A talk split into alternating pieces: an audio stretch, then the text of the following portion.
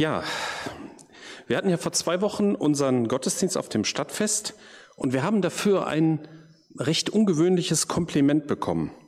Eine Bekannte von einem Stand auf dem Brückerfeld, so in der Nachbarschaft von der Bühne, hat meiner Frau nachher gesagt, dass viele Leute hier an den Ständen gar nicht gemerkt hätten, dass es sich um einen Gottesdienst handeln würde.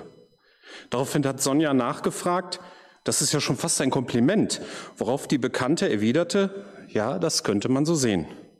Wahrscheinlich dachten sie, es wäre ein Konzert oder sowas. Es war unterhaltsam, die Musik war flott, anscheinend nicht so, wie sie üblicherweise Gottesdienst erleben.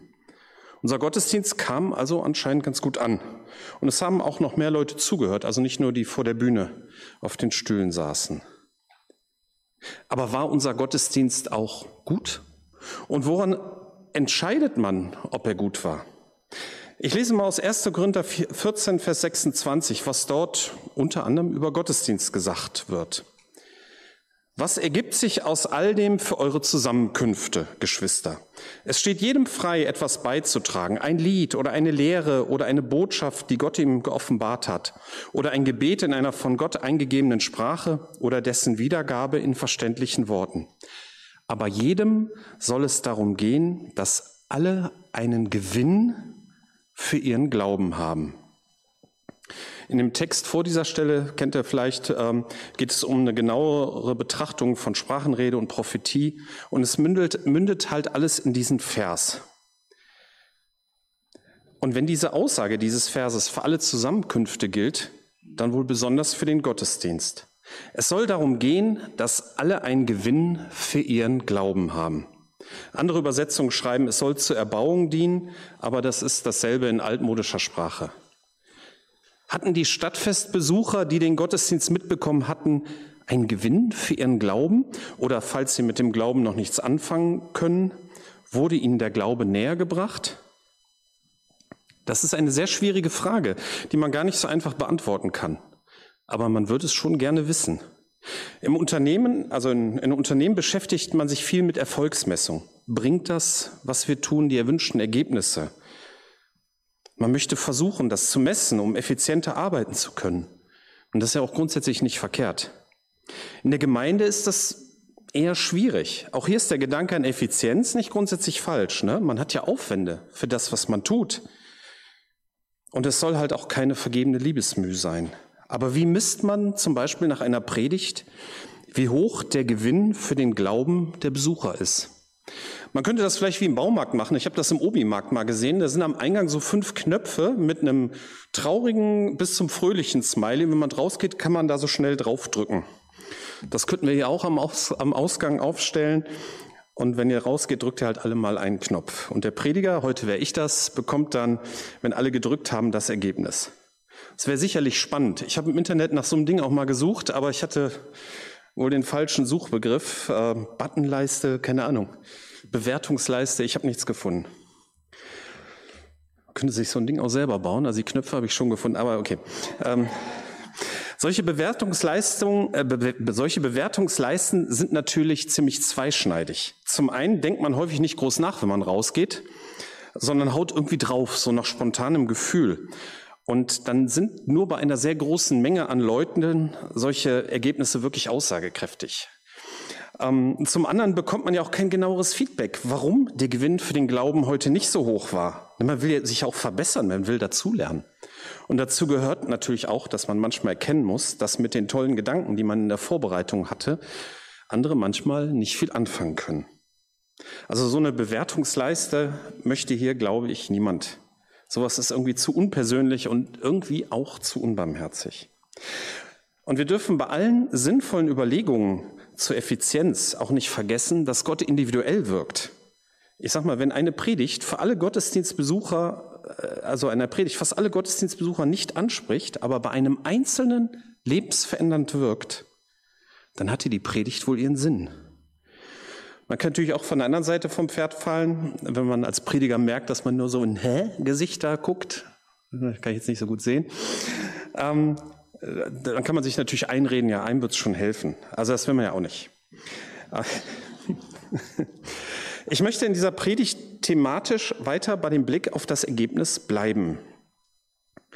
Auf dem, das Ergebnis von dem, was wir tun. Aber ich möchte einen Einschub machen, das möchte ich doch betonen.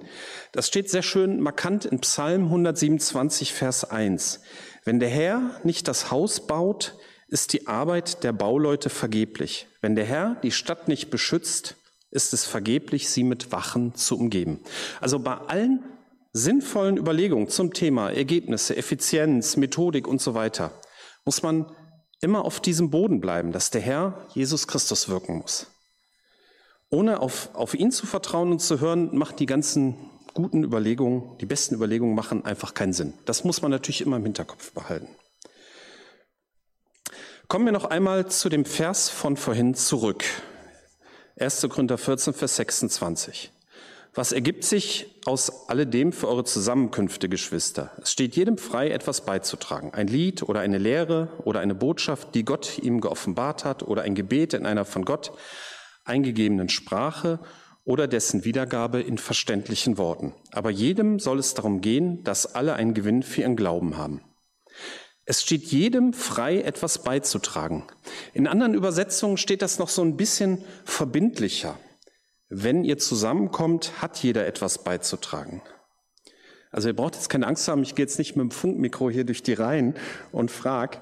Aber ähm, dieser Text, der hat so was Selbstverständliches, dass jeder, der an Jesus glaubt, etwas zu geben hat. Jeder ist wichtig. Es muss nicht jeder irgendwelche Reden halten. Manche Leute reden nur sehr ungern vor Gruppen. Das verstehe ich auch. Und manche Dinge, die man mit Jesus erlebt hat, die will man halt nicht öffentlich teilen, sondern nur im geschützten Rahmen weitergeben. Das ist auch klar. Aber die hier aufgezählten Beispiele zeigen eine gewisse Vielfalt. Ein Lied, eine Lehre, eine prophetische Botschaft, eine Sprachenrede mit Übersetzung. Alles mit dem Ziel, dass die anderen einen Gewinn für ihren Glauben haben.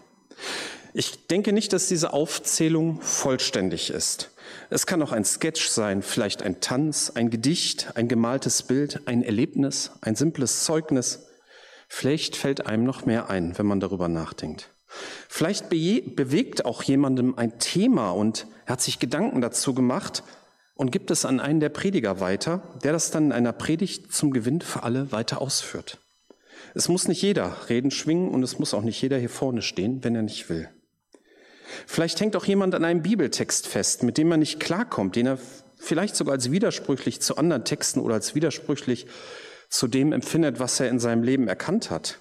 Und da wir alle nicht das allumfassende Bibelverständnis haben, werden wir natürlich immer Texte finden, die wir nicht einordnen können. Denn unsere Erkenntnis ist Stückwerk. Teilen wir das doch miteinander. Vielleicht finden wir gemeinsam eine Erklärung. Vielleicht teilen wir nur diesen Konflikt mit dem Text und freuen uns darauf, dass wir bei Jesus in der Ewigkeit diese Fragen beantwortet bekommen. Aber, und das ist besonders wichtig, es soll immer darum gehen, dass alle einen Gewinn für ihren Glauben haben. Das muss das Motiv sein. Perfekt muss es nicht sein, aber die Einstellung muss richtig sein. Im Idealfall mögen wir uns und haben gerne Gemeinschaft und möchten schon deswegen, dass der andere einen Gewinn für seinen Glauben hat. Daher darf man auch versuchen, wenn man etwas beiträgt, sich in die Zuhörer hineinzuversetzen. Dass man nicht einfach irgendwie sein Zeug raushaut, egal wie die anderen das empfinden. Weiter hinten, äh, nach diesem Vers, kommt ein kurzer Absatz über das prophetische Reden, welcher hier auch ganz gut passt. Ähm, Korinther 14, 1. Korinther 14, 30 bis 32. Und wenn, während jemand eine prophetische Botschaft verkündet, einem, der dabei sitzt und zuhört, von Gott etwas geoffenbart wird, soll der Redende seinen Beitrag beenden, um den Betreffenden zu Wort kommen zu lassen. Auf diese Weise hat, ohne dass mehrere gleichzeitig reden, jeder von euch die Möglichkeit, eine prophetische Botschaft weiterzugeben, sodass alle etwas lernen und alle ermutigt werden. Die Propheten stehen schließlich nicht unter dem Zwang, reden zu müssen, wenn sie eine prophetische Botschaft empfangen. So ein bisschen hört sich das für mich an wie, hm, fasse dich kurz. Lange umständliche Reden werden hier und da als ermüdend erlebt. Das könnte den Gewinn für den Glauben schmälern. Und man steht auch nicht unter dem Zwang, reden zu müssen. Aber wie setzen wir das jetzt um, diese Mitmachgemeinde? Ich habe darauf noch keine Antwort. Es muss natürlich ohne Druck sein, also nicht in dem Sinne, so ich muss heute was erleben, nämlich am Sonntag was erzählen kann, das ist natürlich Quatsch. Bewegt das mal im Gebet, nehmt das mal mit, dass jeder von uns etwas durch Jesus zu geben hat, dass jeder wichtig ist und jeder etwas hat, was ein Gewinn für den Glauben des anderen sein kann. Jeder ist wichtig. Wir bleiben bei den Ergebnissen. Wie kommen wir überhaupt zu etwas, was wir weitergeben können?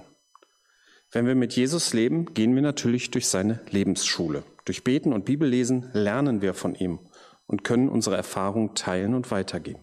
Oder wir erarbeiten etwas, wir lernen ein Lied, das uns weiterhilft, erarbeiten, erarbeiten Gedanken, arbeiten in der Gemeinde mit, weil uns das wichtig ist. Und dabei kommt etwas heraus. Es ist ein bisschen wie Saat und Ernte. Eigentlich wächst die Pflanze von alleine, aber wir legen den Start durch das Setzen der Saat fest, arbeiten daran, um das Wachstum zu fördern, durch Düngen, Boden lockern und was sonst noch alles so zu tun ist. Also ich bin jetzt nicht so der Gartenmensch, aber so ein paar Sachen weiß ich dann auch. Allerdings kann man sein Christenleben nicht nur ergebnisorientiert sehen. Wir lesen ja nicht nur in der Bibel, um etwas zu lernen oder beten nur, um etwas zu bekommen, sondern wir wollen mit Jesus Christus Gemeinschaft haben. Der Glaube an Jesus ist keine Ergebnisreligion, sondern ist die persönliche Beziehung zu Gott. Ich möchte zwar weiterhin in der Predigt äh, das Thema Ergebnis behandeln, aber das macht halt auch nur Sinn, wenn man diese Beziehung zu Jesus hat, wenn man Vergebung der eigenen Sünden von ihm bekommen hat und wenn man dadurch Frieden mit Gott hat. Aber wenn man für andere betet, vielleicht etwas weiter sagt, etwas weiter gibt oder in der Gemeinde irgendwie mitarbeitet, dann scheint schon das Prinzip von Saat und Ernte zu passen. Und zu Saat und Ernte fällt mir immer ein Bibeltext ein aus Psalm 126, Vers 5 und 6. Die mit Tränen säen, werden mit Jubel ernten. Weinend gehen sie hinaus und streuen ihre Samen. Jubelnd kehren sie zurück, wenn sie die Ernte einholen. Dass mir diese Verse mal einfallen, das hat eigentlich gar keinen tieferen Sinn. Ich habe vor 30 Jahren mal in einem Projektchor mitgesungen. Da wurden diese beiden Verse vertont und das Lied habe ich immer noch so im Kopf, deswegen fällt mir das immer ein. Das hat mir halt gut gefallen. Aber muss Säen überhaupt mit Schmerz und Leid verbunden sein, damit die Ernte gut wird? Es gab ja früher auch in unseren Kreisen hier und da mal so die Meinung, alles, was Spaß macht, ist verboten und nur so richtig unangenehme Tätigkeiten sind vom Herrn, damit wir zur Reinheit geschliffen werden. Der Psalm hier, der handelt übrigens von der Rückkehr von Israel nach der Vertreibung und die Tränen würde ich mit der Vertreibung und den Jubel mit der Rückkehr in Verbindung bringen. Aber denken wir trotzdem mal darüber nach. Wie schmerzhaft muss denn Säen sein, damit man Grund hat, über die Ernte zu jubeln? Oder darf Säen auch Spaß machen? Mit dem Spaß, ähm, das ist immer so eine etwas zweischneidige Sache. Wenn man nur das macht, worauf man Bock hat, dann wird das Leben, jede Beziehung und auch jede Gemeinde wird scheitern.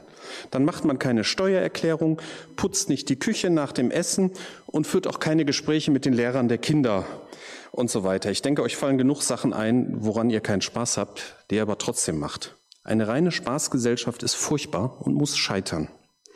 Aber ich glaube, dass man häufig an den Tätigkeiten, wo man die passenden Gaben und Begabung für hat, auch tatsächlich Spaß haben kann. Ihr habt vielleicht schon mal den Spruch gehört, such dir einen Job, an dem du Spaß hast, dann musst du nie in deinem Leben arbeiten. Grob vereinfacht natürlich, aber da steckt eine Wahrheit drin. Ich denke, wenn jemand immer über die Last seines Jobs jammert, dann hat er vielleicht den falschen Job. Das gilt natürlich genauso für eine Mitarbeit in der Gemeinde. Und ich glaube auch dann, dass die Ergebnisse der Tätigkeit nicht so gut sind. Wie gesagt, ich möchte keiner reinen Spaßkultur das Wort reden. Zum Erwachsenen-Dasein gehört auch dazu, dass man hier und da unangenehme Aufgaben übernimmt, wenn es nötig ist. Aber wenn das tägliche Dasein nur noch aus Unangenehmem besteht, dann ist etwas faul. Vielleicht müssen wir die Gabentests in der Gemeinde reaktivieren als mögliche Saat, damit die einzelne Person eine passende Aufgabe für sich finden kann mit der sie sich identifizieren kann, wo sie meistens Spaß dran hat und wo etwas dabei herauskommt. Also, um das Bild vom Psalm nochmal aufzugreifen, eine Ernte mit Freuden. Von solchen Sprüchen wie der mit dem Job, an dem man Spaß haben soll, gibt es auch noch mehr. Ich habe auch einmal einen Spruch aus dem christlichen Kontext gehört. Liebe Gott und deine Nächsten von ganzem Herzen und dann tu, was du willst. Das ist natürlich auch grob vereinfacht, klar. Aber auch hier steckt eine tiefere Wahrheit drin. Wenn unsere Haltung wirklich davon geprägt ist, dass wir Gott und den Nächsten von ganzem Herzen lieben, dann wird auch unser Wille das Richtige wollen.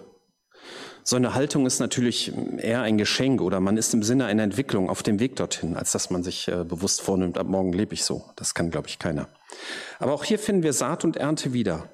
Die Saat ist die neue Einstellung, die wir durch den Anfang und durch eine Neubegegnung mit Jesus Christus bekommen können. Und die Ernte ist unser Wille, unsere Gedanken und unsere Taten. Ich komme zum Schluss. Wir haben uns zu Anfang erinnert, äh, dass unser Stadtfest ganz gut ankam. Ähm, das Ziel eines Gottesdienstes soll sein, dass alle einen Gewinn für ihren Glauben haben. Wir haben auch darüber nachgedacht, dass es hilfreich wäre, wenn man diesen Gewinn irgendwie messen könnte, aber dass das sehr schwierig ist. Und bei allem Blick auf das Ergebnis dürfen wir nie vergessen, dass alles von Gott abhängt. Ne? Wenn der Herr das Haus nicht baut, bauen wir vergebens daran. Laut dem Vers aus 1. Korinther 14, Vers 26 scheint es selbstverständlich zu sein, dass jeder etwas zum Gottesdienst beiträgt. Wir haben einmal betrachtet, was das alles sein kann und wir sollten das ins Gebet mitnehmen, wie wir das für uns leben können. Dabei ist immer das Ziel wichtig, dass alle einen Gewinn für ihren Glauben haben. Obwohl das Christsein im Kern die Beziehung und die Gemeinschaft mit Jesus Christus, ähm, obwohl, obwohl ja, wenn man dann zu toll formuliert. Also, obwohl natürlich die Beziehung zu Jesus, das ist das, worauf es ankommt, das ist der Kern von allem, die Gemeinschaft, gibt es doch vieles in unserem Leben, was man mit dem Prinzip von Saat und Ernte vergleichen kann. Und dann noch diese zwei Sprüche, die wollte ich auch noch mal sagen, so zum Nachdenken. Suche dir einen Job, an dem du Spaß hast, da musst du nie in deinem Leben arbeiten. Und liebe Gott und deinen Nächsten von ganzem Herzen und tu, was du willst. Amen.